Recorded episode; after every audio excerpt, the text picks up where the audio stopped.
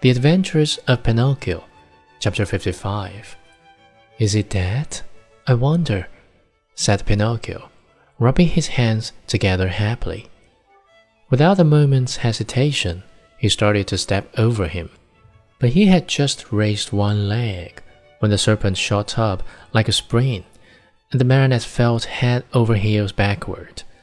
He fell so awkwardly that his head stuck in the mud, and there he stood with his legs straight up in the air.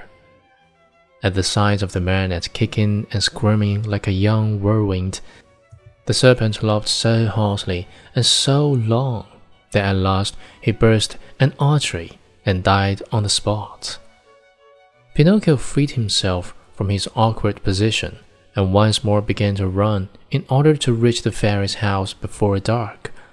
As he went, the pains of hunger grew so strong that, unable to withstand them, he jumped into a field to pick a few grapes that tempted him.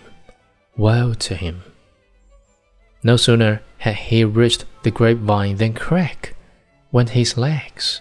The poor marionette was caught in a trap set there by a farmer for some weasels which came every night to steal his chickens.